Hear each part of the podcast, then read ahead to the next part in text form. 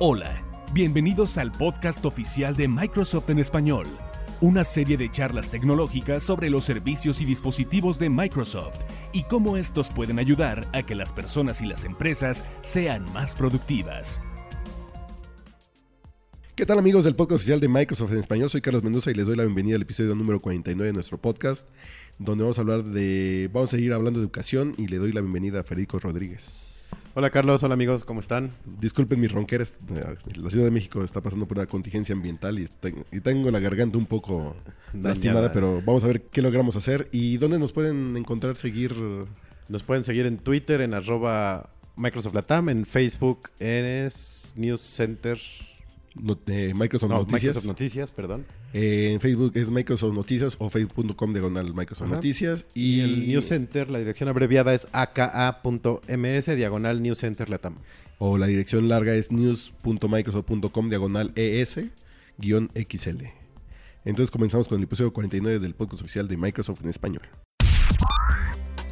Suscríbete al podcast oficial de Microsoft en español. Hay muchas opciones y no olvides seguirnos en Twitter en arroba Microsoft Latam.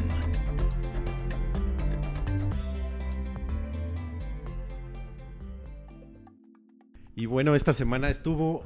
Eh, tuvimos muchos temas de educación en el News Center. Mucha educación. siguió como... ¿Cómo se podría decir? Como... Em, nos quedamos con el con el impulso de... Con el impulso del E2 de Budapest. Y publicamos un texto que se llama Cuatro sencillas maneras de enseñar y aprender a través de la exploración, que son de estas cosas que está impulsando el grupo de educación de Microsoft. Y, a, ver, Fede, platícanos un poco.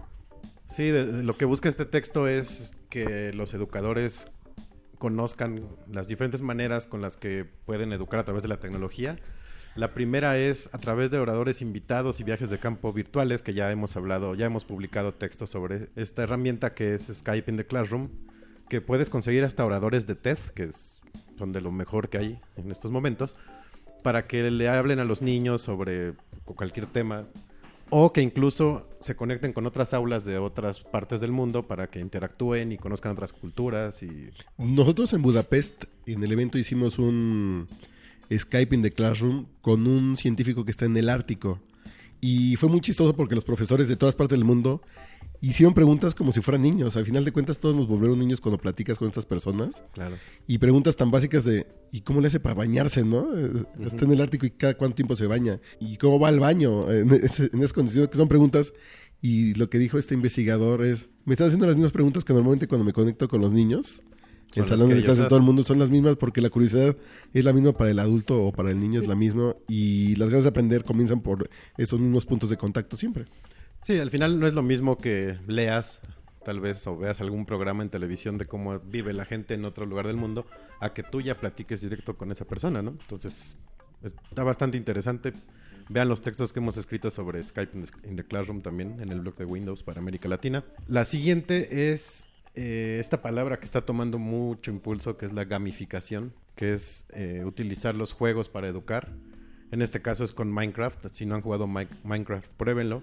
Hasta el mismo juego eh, te enseña. Muchas cosas, porque hay muchas habilidades que te hacen, que si trabajas en equipo te enseña a colaborar, te enseña a poner metas claras, a hacer un proyecto claro y ver quién va a hacer qué parte de ese juego, de ese proyecto, de qué posición va a jugar cada quien, ¿no? Se podría decir.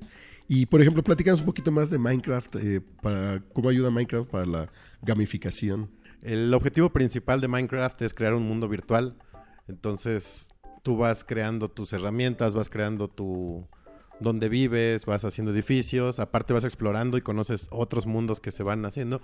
Entonces vas adquiriendo habilidades básicas eh, y como es una competencia, también te genera otro tipo de habilidades por, por, aquello de los puntajes más altos cuando estás jugando en grupo o las, los badges, las insignias que te dan cuando consigues ciertos logros. Y esto al final ayuda a que mejoren sus habilidades de escritura y lectura a los niños. Y en Budapest platicamos y tenemos un video en, en YouTube, youtube.com diagonal Microsoft Latam, con Francisco Tupí que es un educador brasileño, que él, él se ha vuelto como un experto a nivel global de educar mediante Minecraft y enseña habilidades y lo que comenta Francisco es que eh, te das cuenta que se vuelve un mundo virtual donde los alumnos empiezan a aprender muchas cosas y te das cuenta que cosas que tal vez en un salón de clases no hubieran aprendido de manera tan efectiva como colaborar, como tomar roles, como eh, poner objetivos claros.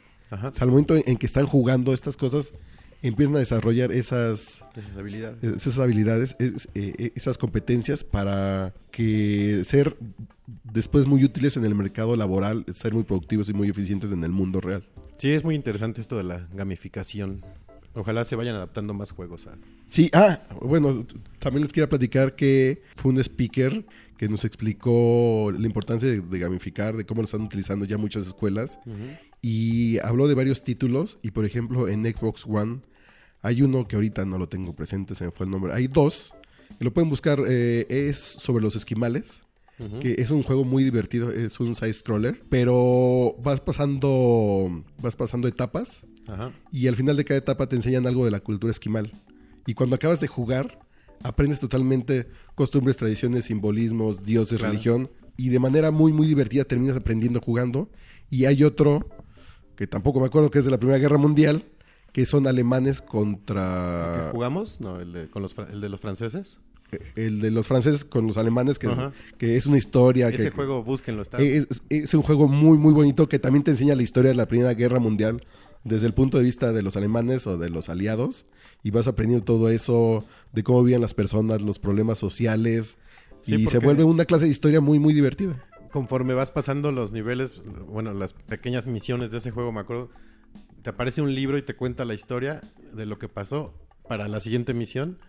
Y que a lo mejor ya en el, en el juego no, no, no están contándote la historia, pero es como parte de, ¿no? Del Pero juego. tienes el contexto y no les voy a contar en qué parte lloré, pero Ah, sí. Sí, una parte donde lloras. Hay una parte muy triste de ese juego. La, Bueno. si- la siguiente es eh, dar vida a las materias de, de las clases a través de experiencias de aplicaciones de socio de pluma a papel, como Fluid Math o StaffPad. En este caso son aplicaciones, una de matemáticas, la otra de música, que aprovechan la tecnología de, de pluma digital de Stylus, de, por ejemplo, con la Surface, para mejorar la forma en que se enseña. Es que ya cuando te das cuenta que se vuelve mucho más práctico hacer trazos, hacer mostrar, demostrar, ya hacer apuntes. Fue muy gracioso porque en un momento del, de uno de los keynote del E2, del Educators Exchange, eh, la persona que dio la parte este de la importancia del- de la tinta digital, Ajá.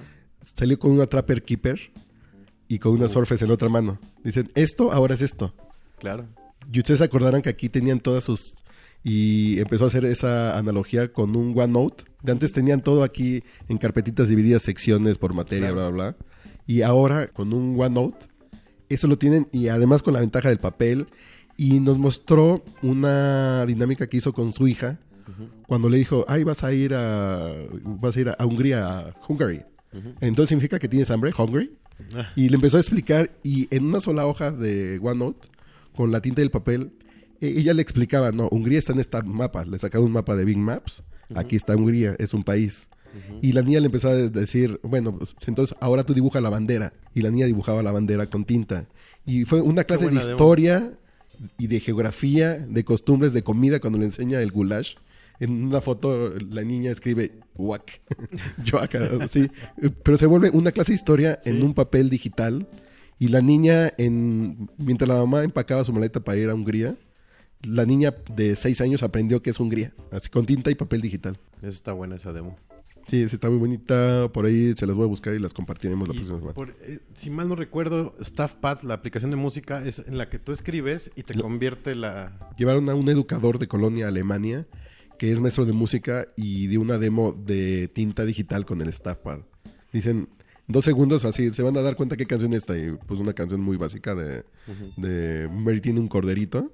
Y le empezó a escribir con rayitas y eso lo tradujo y le puso o- o- otro instrumento y le cambió el tiempo y todo como si estuviera escribiendo en papel, que es como... Sí, ah, si uno que estudió música sabe que el cuaderno pautado y todo Sí, sí. eh, pero es la escribir clave de sol. y- se escribir en el cuaderno pautado y en el momento que acabas de escribir con tu puño y letra, Ajá. le das play y lo empiezas a escuchar lo que estás escribiendo, que son cosas muy, muy prácticas para la educación. La última es brindar re- retroalimentación en tiempo real desde cualquier lugar, dentro o fuera del aula. Y esto es gracias a OneNote Class Notebook, Es como un add-in para OneNote que permite a los profesores meter ahí toda la currícula, todo el plan de estudios, meter lecciones y compartirlo con sus alumnos para que ellos mismos ahí también suban sus tareas y ellos las puedan evaluar. Pero Eso está además increíble. puedes asignar tareas específicas es- y das medallas, vas, das batches, Sí. como si fuera juego. De, eh, entonces, si Juanito es muy bueno en esta cosa, le voy a dar una medallita de tal cosa, ¿no? Eh, porque hizo algo por encima de su desarrollo normal. O hizo algo que normalmente no sabe hacer y que ya ahora lo aplicó. Y son esas medallas que después las tabulas como si fuera una celda anclada en Excel.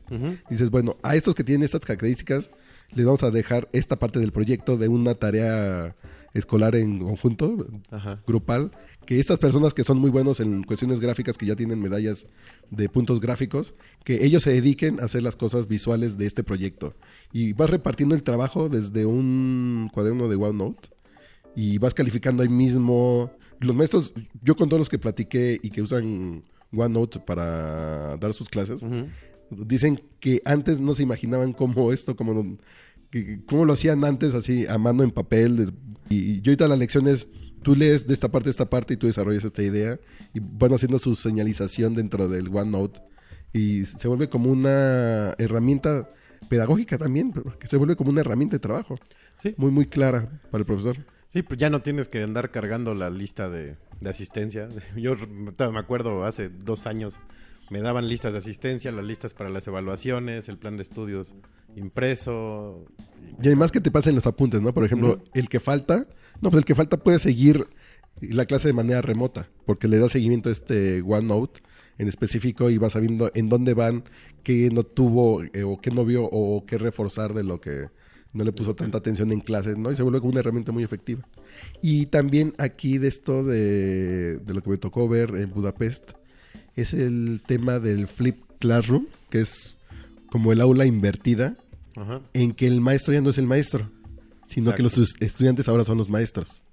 Es, y nada más el profesor es un facilitador y un guía.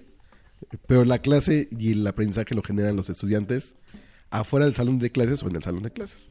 Está muy interesante. Sí, pues, estuvo muy, muy interesante. Chequen los contenidos que pusimos esta semana en el Unicenter. Vamos a tener más. Todavía falta uno de, de muchos educadores de América Latina que nos van a decir cuál es el valor de la tecnología dentro de sus procesos de enseñanza. Más episodios del podcast los puedes encontrar en el News Center de Microsoft Latinoamérica en microsoft.com, diagonal news, diagonal ES-XL.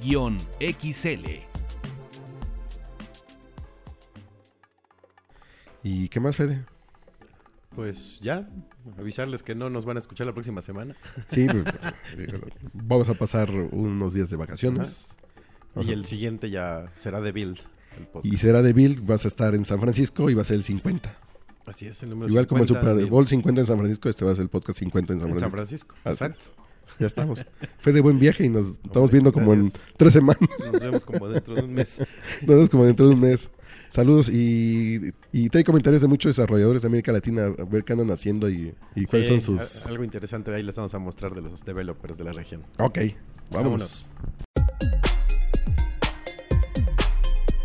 No olviden visitar el News Center de Microsoft Latinoamérica, donde diariamente conocerán las noticias más importantes de Microsoft en tu idioma. La dirección es microsoft.com, diagonal news, diagonal ES-XL. Hasta la próxima.